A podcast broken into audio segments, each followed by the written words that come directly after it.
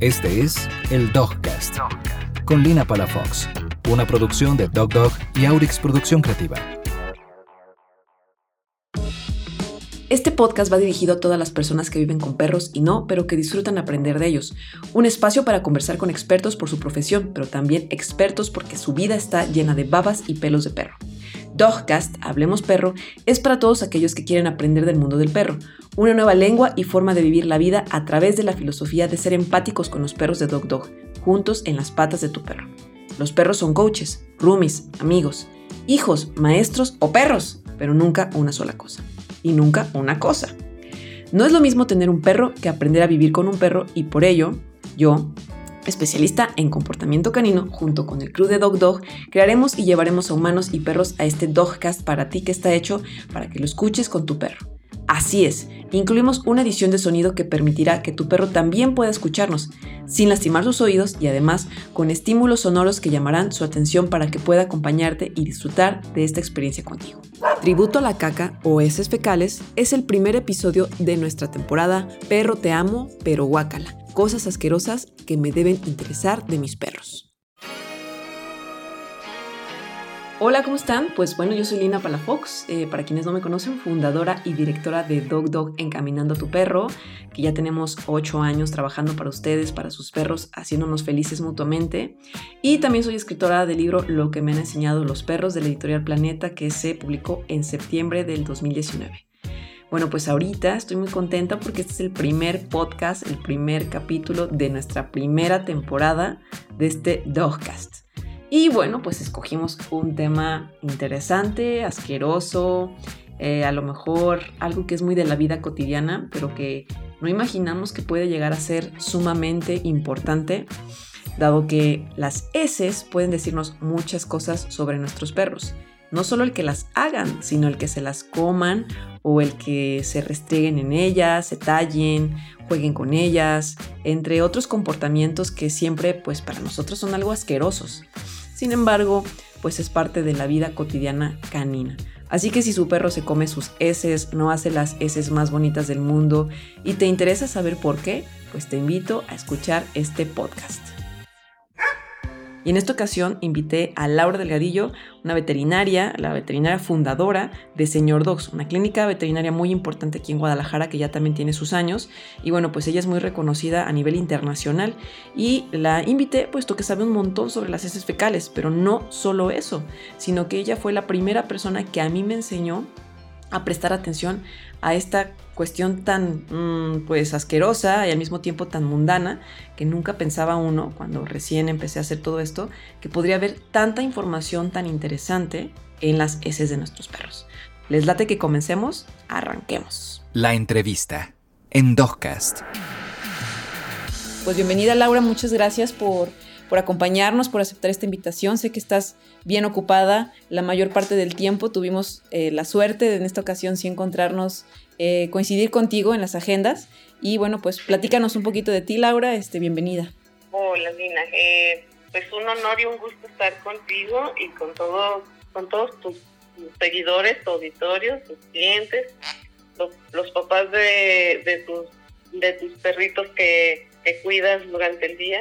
Eh, la verdad es que me, me, encanta lo que haces, es algo algo que, que también admiro y, muy padre porque le das un concepto muy padre a tu trabajo.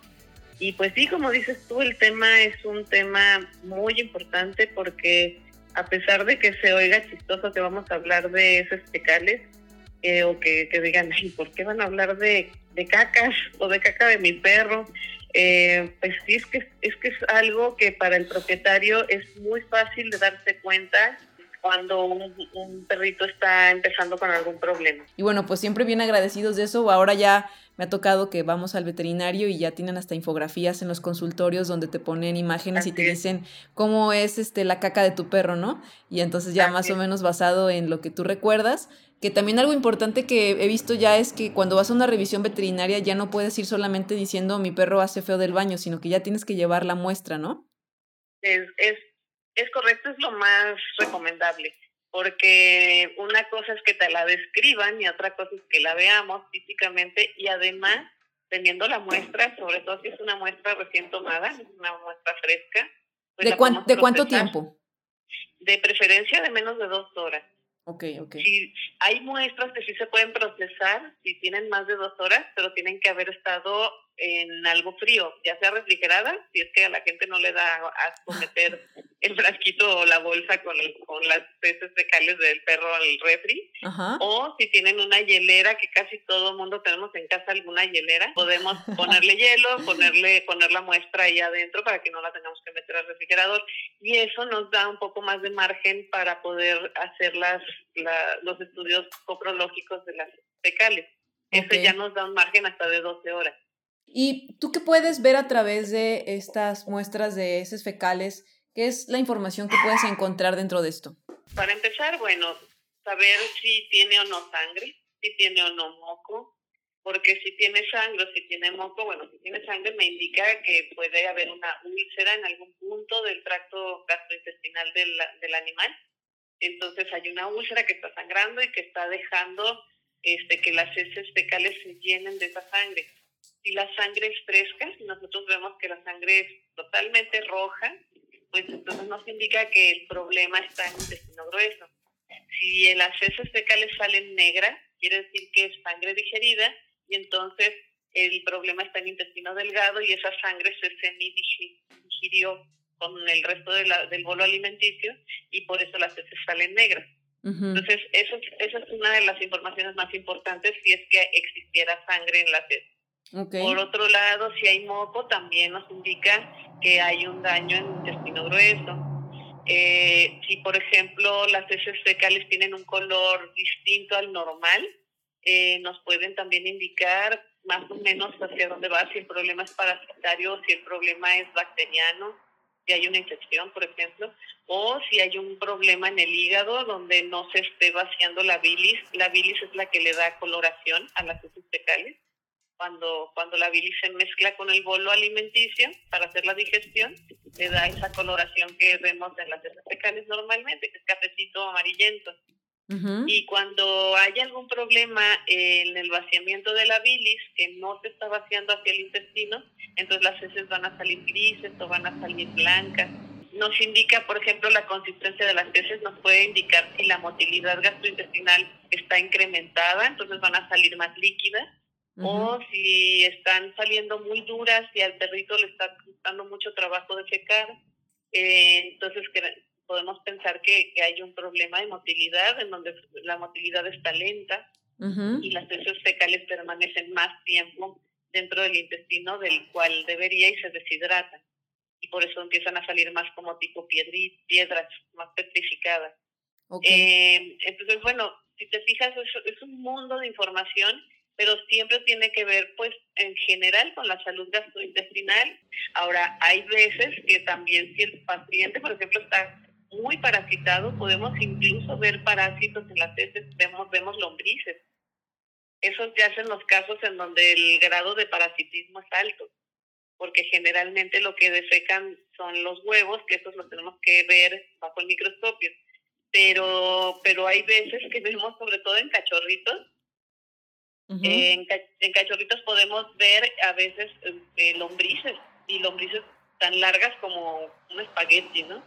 Entonces sí, eh, también eso, eso también es otra información que a veces simplemente con, con mirar lo que desecó nuestra mascota. Entonces sí, sinceramente es muy importante que estemos al pendiente de cómo deseca nuestra mascota. Mucha gente eh, si tienen un patio muy grande, un jardín muy grande, a veces no se dan cuenta cuando el perro sale a defecar o no, no están atentos y pues hay veces que se pierde mucho tiempo valioso, el perro se enferma y ellos no se dan cuenta porque no están verificando cómo, cómo está defecando.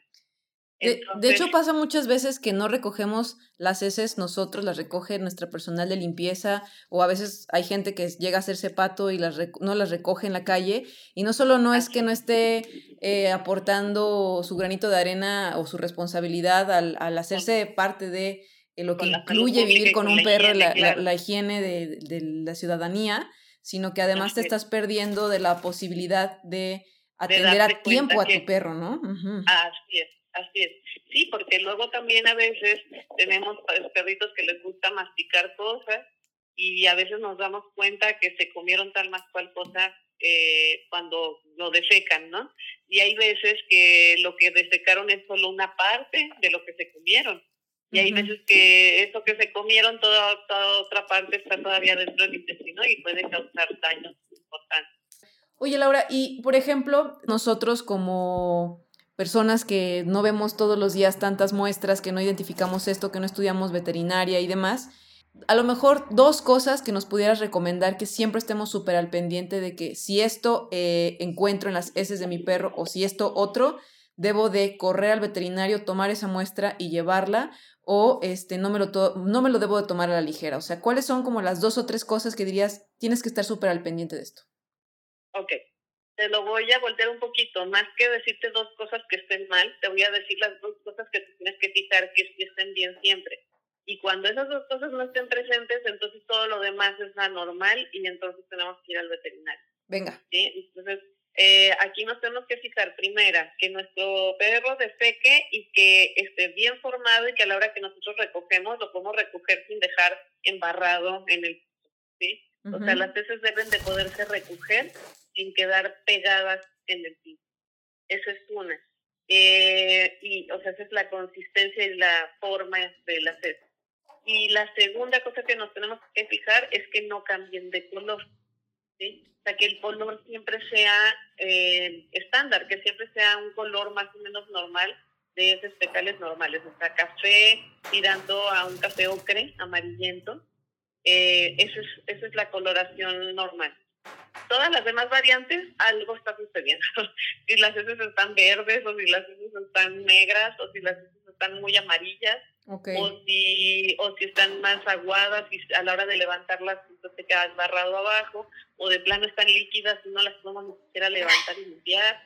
Bueno, pues ya sabemos ahora qué es lo que tenemos que estar siempre vigilando estos dos aspectos eh, en las heces de nuestros perros. Recomendación, no solo recogerlas por ser limpios y ser responsables y respetuosos, sino también si de verdad amamos a nuestro perro, lo queremos, nos preocupa, aunque sea un poco, pues estar, estar muy al pendiente de las heces. Ahora, este podcast trata especialmente sobre lo asqueroso que puede llegar a ser nuestro perro, porque de ese perrito hermoso peludito, sea un chihuahua, sea un mestizo hermoso, este color cafecito, que dices es que esa carita tan preciosa, pero cómo algo tan asqueroso puede salir de él en ano de mi perro, ¿no? Y bueno, por otro lado, no solo eso, no solo eso asqueroso puede salir de tu perro, sino que además se lo pueden comer o se pueden tallar en heces ah, de otros perros o de otros animales. A ver, Laura, ¿por qué? es algo que disfrutan además. No, aparte, o sea, para nosotros es totalmente asqueroso, pero para los perros es como de sus hobbies y es como si fuera un manjar, ¿no? ¿Por qué? ¿Por qué les gusta tanto?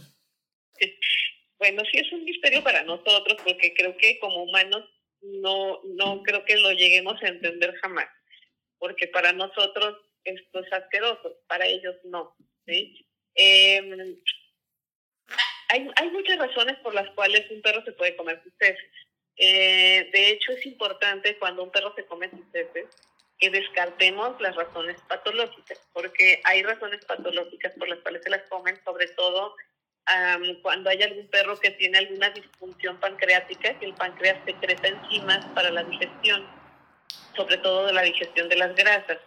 Si, no, si el páncreas de ese perro no está haciendo una buena secreción de enzimas y no se hace una buena digestión de las grasas, las heces fecales salen con una cantidad más alta de grasas y el perro, para el perro es, este, algo apetitoso. Sí. Además, de que em, cuando el perro tiene una insuficiencia pancreática exocrina siempre este, elimina más grasa de la que debería, porque esa grasa la debería de, digerir y de absorber. Y entonces tiene una falta de grasa y el perro la busca.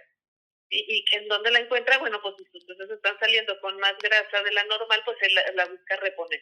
¿sí?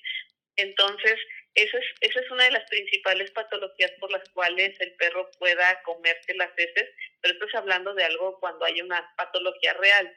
Ahora, una insuficiencia pancreática exocrina a veces viene, la mayor parte de las veces viene acompañada de signos clínicos, casi siempre son heces más blanditas, tendiendo a ser diarreicas, este, y el perro pierde peso. Entonces, eh, generalmente no es un perro sano, regordete, normal, que hace toda su vida normal. Casi siempre es un perro que además va a presentar tecnología clínica. Pero pues se pueden dar los casos de insuficiencias pancreáticas leves en donde el perro se ve aparentemente casi normal. Y de hecho no sé si te ha pasado que la mayor parte de tus estadísticas de perros que es por aburrimiento que llegan contigo son perros de tiendas de mascotas que estuvieron mucho tiempo encerrados en jaulas de cachorros en su etapa de impronta. Sí, sí, definitivamente sí. también perros que pasan mucho tiempo encerrados en el patio, por ejemplo, o, encerrados en los lugares donde ellos defecan. Eh, entonces, em, en estos casos, pues están aburridos, no les hace caso el dueño y entonces pues, empiezan a comer Y otra cosa también que sucede es que el dueño se da cuenta de que el perro se está comiendo sus heces y lo regaña en el momento. El perro empieza a darse cuenta que con esa actitud empieza a abordar la atención del cliente de su dueño, perdón. Entonces, el perro también empieza a adoptar una actitud de comerse sus heces para que el dueño le haga caso. Es correcto. Entonces, eh, pues se vuelve un círculo vicioso este, este. Sí, claro. Oye, y por ejemplo, ustedes como veterinarios, ¿tienen alguna eh, solución en el aspecto que tiene que ver con la parte fisiológica? Es decir, eh, lo que me comentabas de los problemas pancreáticos o sí, definitivamente tienen tratamiento, así es. De hecho, hay, hay enzimas pancreáticas que se pueden suplementar en los perros que tienen insuficiencia pancreática exocrina y es nada más es, medicamento de por vida. Y existe tratamiento que es muy chistoso porque eh, son tabletas que en su contenido tienen chile. Pero el perro a la hora que se las come son tabletas masticables. A la hora que se las come no lo enchilan son tabletas que al perro le gustan, son como si fueran premios. Te las das, pero a la hora que pasan por el tracto digestivo y se, se mezclan con la digestión de los alimentos y salen con las heces, las, heces salen picantes. Y entonces son heces que a muchos perros no les gustan. A la hora que se las quieren comer, el sabor ya no le gustó porque está enchiloso. Pero quién sabe, si son mexicanos, capaz que sí les gusta el chile. Eso sí, me ha tocado perros que no les importa, les vale un cacahuate, este, las pastillas enchilosas y se comen sus heces así como, ay, qué rico está aderezada, ¿no? Claro. Entonces, en esos casos no sirve, pero hay un buen porcentaje de perros a los que sí les funciona. Oye, ¿y, cuando son de otros animales, qué haces? ¿Se las das al otro pues perro o qué? ¿O al gato? Sí, Sí, sí, sí, también. Se lo puedes dar al gato o se lo puedes dar al otro perro. Al animal que se tome las pastillas no le hace, o sea, no pasa nada. Es algo que lo único que va a hacer es que le va a cambiar el sabor a las heces fecales al momento de fecal. Okay, Entonces, no no es ni un medicamento ni nada que se va a absorber en el sistema este de en el organismo del, del que lo tomó. Entonces, es una pastilla que se va a quedar todo el tiempo en el tracto okay. y lo único que va a hacer es que va a cambiar la, el sabor. Perfecto. Oye, por ejemplo, ¿qué hacemos si, si nuestro perro se come las heces de otros animales por gusto? Porque podríamos decir que tampoco el perro está aburrido, dado que lo llevas mucho al cerro, lo llevas a hacer cosas, va a la guardería, hace actividades, tu perro dudo que esté aburrido, sino que más bien es un tema de ya llegué a Tapalpa y a mí lo que me gusta es comerme las heces de los caballos, las vacas, los tlacuaches, etcétera. ¿Qué hacemos con eso, no? Aquí, aquí la cuestión es que pues esas veces obviamente huelen distinto a cualquier cosa que el perro tiene cerca en casa o en la ciudad. Cuando salgamos, al menos cuando salgamos y regresemos del campo, pues a lo mejor llevarlo al veterinario a desparasitar. Ok, entonces, digamos, viéndolo de esta manera, las heces de mi perro tengo que revisar los dos evaluadores que comentamos, eh, recordando es que no deje manchado el piso de donde lo recojo, segundo, que este, ay, la segunda era el color, el color no varía, ajá, exactamente. Lo segundo es, si mi perro hace, eh, perdón, igual y puede hacer las mejores heces del mundo, pero se las come, o este, o está eh, hilado o vinculado el tema de que además de no hacer bien sus heces, se las come, pues obviamente corre al veterinario porque probablemente tenga que ver con algo fisiológico, ¿no? Sí, fisiológico patológico. Y si, por ejemplo, para todas aquellas personas que viven con un perro que está saludable, que no es un tema patológico ni fisiológico, eh, entonces la, recomendas la recomendación sería, déjalo ser perro en la medida que puedas, prevén que tu perro se coma las heces de otros animales de la jungla o donde esté el tapalpa, el rancho, donde sea. y más bien el tema es... Si, puedes, si puedes evitarlo, claro. qué bueno, pero si no lo puedes evitar, si tu perro lo trae suelto y sales a caminar al bosque, y pues de repente te lo encuentras 200 metros allá adelante comiéndose, comiéndose algo y lo, y lo, lo regañas y lo que tú llegas no alcanzas a quitárselo, bueno, pues ya, relájate, let it go y llévalo a desparasitar con frecuencia, cada tres meses por lo menos, ¿no? Muy bien. Sí. Ah, bueno, pues una pregunta también eh, que no nos debemos de saltar es, ¿por qué los perros se restriegan o se tallan en las heces de otros animales, Laura? Eso sucede más comúnmente en el campo también y con heces de animales silvestres o de animales de granja, como heces de vaca o de caballo. Eh, también es un enigma, aunque se ha tratado de explicar de la manera en que eh, puede, puede ser su remanente de depredador, o sea, de lo que les queda todavía de instinto de depredador, en donde se supone y quieren, quieren suponer que el perro lo hace para camuflar su aroma ante los las posibles presas que pueda haber en el entorno. Entonces, eh, que, estos depredadores lo que hacen es eh, revolcarse en las heces de estos animales que generalmente son herbívoros, la mayoría, y que son pueden ser potencial presa de este depredador. Y entonces el, el, el perro que se revolcó en las heces ya no va a generar miedo porque no lo van a percibir con su olor.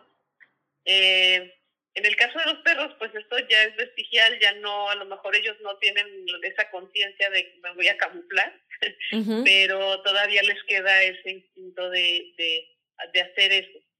Eh, y la otra es que simplemente les causa, les causa este regocijo hacerlo, ¿no?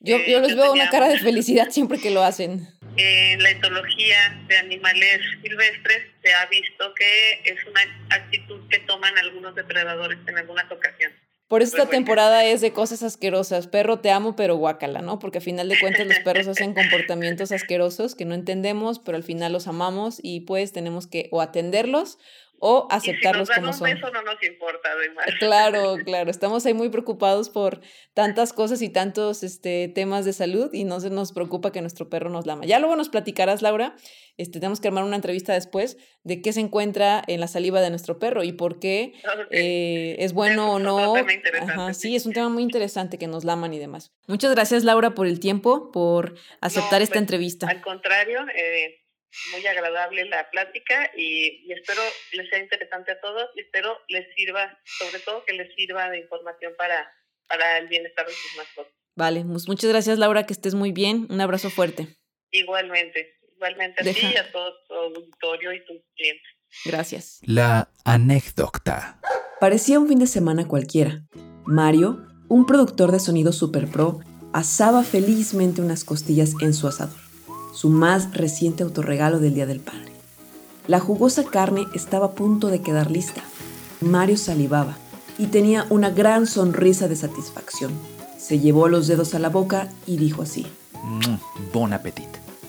Emocionado y orgulloso de su obra culinaria de un domingo soleado y caluroso, llevó su mirada hacia el frente para contemplar no solo el humo que generaba su asador, denso y oloroso a sangre cocida, sino también quería ver orgulloso a sus dos pequeñines, un par de cachorros humanos de 6 y 2 años que jugaban en el chapoteadero. A su lado tomaban el sol un par de pequeños mestizos que se estiraban mientras tanto, a decir verdad sin raza, pero parecidos físicamente a los chihuahuas, aunque por dentro uno de ellos, Don, con espíritu de French Poodle apaciguado y tierno, y Neta una Rottweiler de corazón, dulce y protectora. Disfrutaban del calor, la brisa del agua que salpicaba a los niños y por supuesto el aroma de esos jugosos trozos de carne que quizás probarían al final de la comida. Mario suspiró y se asomó por la ventana que conectaba la cocina para buscar a Julieta, su esposa, una argentina chaparrita y alegre que preparaba las bebidas mientras él asaba. Julie movía las cosas de la cocina, buscando los limones, pues justo antes de darle de comer a su nene más pequeño, los desbalagó. Che, no encuentro limones. Tranquila, ahorita te, ahorita te ayudo. Mario entró a la cocina a ayudarle a Julie a buscar los limones. Pensó que sería cosa de dos segundos. ¿Qué más da? Una pequeña distracción.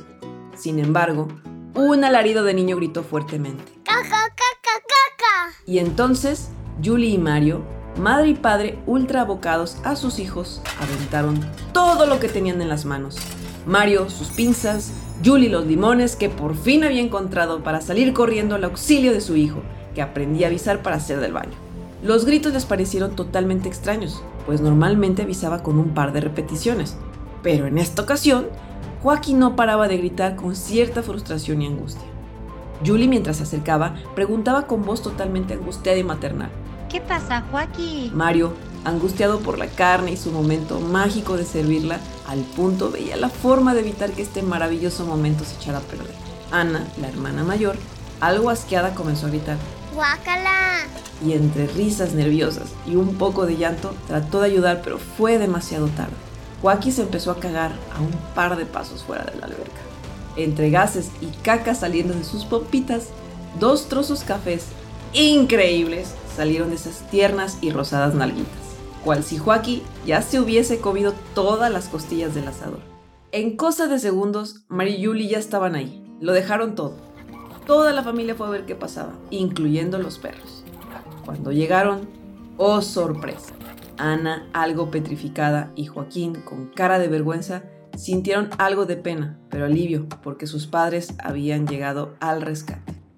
Julie con ternura le dijo a Joaquín. Tranqui, gordo, no pasa nada, fue un accidente. Mario cargó a Joaquín y se lo llevó al baño para limpiarlo y cambiarlo. Julie ayudó a Ana a salir de la alberquita y con besos y ánimos le propuso alistarse para la comida. Mientras tanto la carne se seguía asando y perdía su jugosidad. La música seguía sonando, los limones estaban botados en el piso por todos lados, Mario y Joaquín en el baño de los nenes, Juliana en el baño del cuarto principal. Mientras Mario ayudaba a Joaquín pensaba, bueno, comeremos costillitas crujientes. Joaquín lloraba consternado, pues para él esto representaba un autogol. Llevaba algunos días avisando y llegando a tiempo al retret. Mario se desconectó de sus costillas y animó a su hijo diciéndole, Mi amor, no pasa nada, la caca se limpia y tú también. Mario, quien terminó rápidamente de cambiar a Joaquín, salió a recoger la caca para volver a su tarde de domingo maravillosa, cuando se topó con una inesperada sorpresa. Ya no había caca de Joaquín. Hmm, Mario algo sorprendido, pero con actitud de obviedad pensó, claro, ya la limpiaron Julie y Ana. Segundos después, Julie y Ana aparecieron en el jardín. Ana curiosa le preguntó a Julie, Mami, ¿por qué neta se está lamiendo los bigotes y las patas? Oh no, pensó Julieta. Neta y Don se comieron las costillas mientras todos estaban distraídos. Pero ¿cómo habrían podido llegar hasta allá si son tan pequeños? ¡Qué estrés! Y si se quemaron, un montón de preocupaciones llegaron a su cabeza. Julie corrió al asador y se topó con que todavía tenía costillas encima. Mario se acercó para servir sus costillas quemadas. Julie, algo consternada, le dijo a Mario que creía que los perros habían tomado las costillas. Mario dice, Una, dos. Completas están, ¿eh? Oye, mi amor, gracias por limpiar la caca de Joaquín. No, yo no las limpié. Ana, ¿fuiste vos? No, guácala. todos se miraron y entonces voltearon a ver a los perros.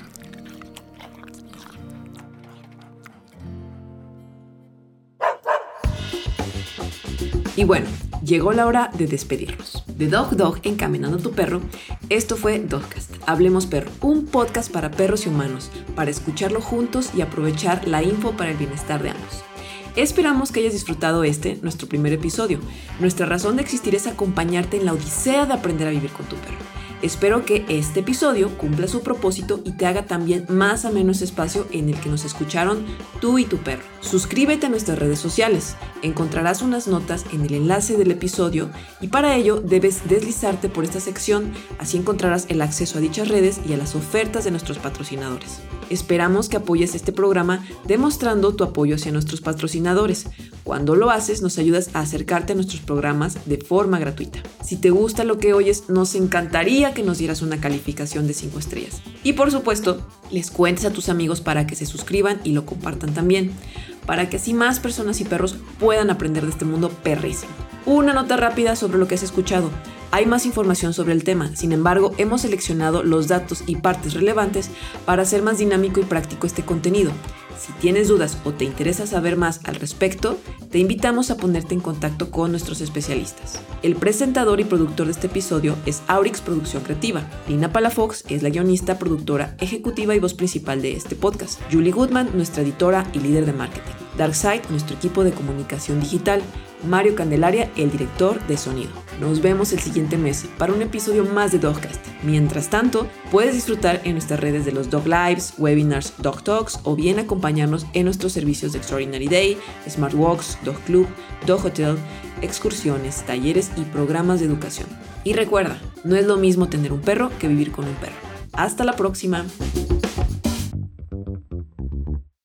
Esto fue el Dogcast con Lina Palafox, una producción de Dog Dog y Aurix Producción Creativa.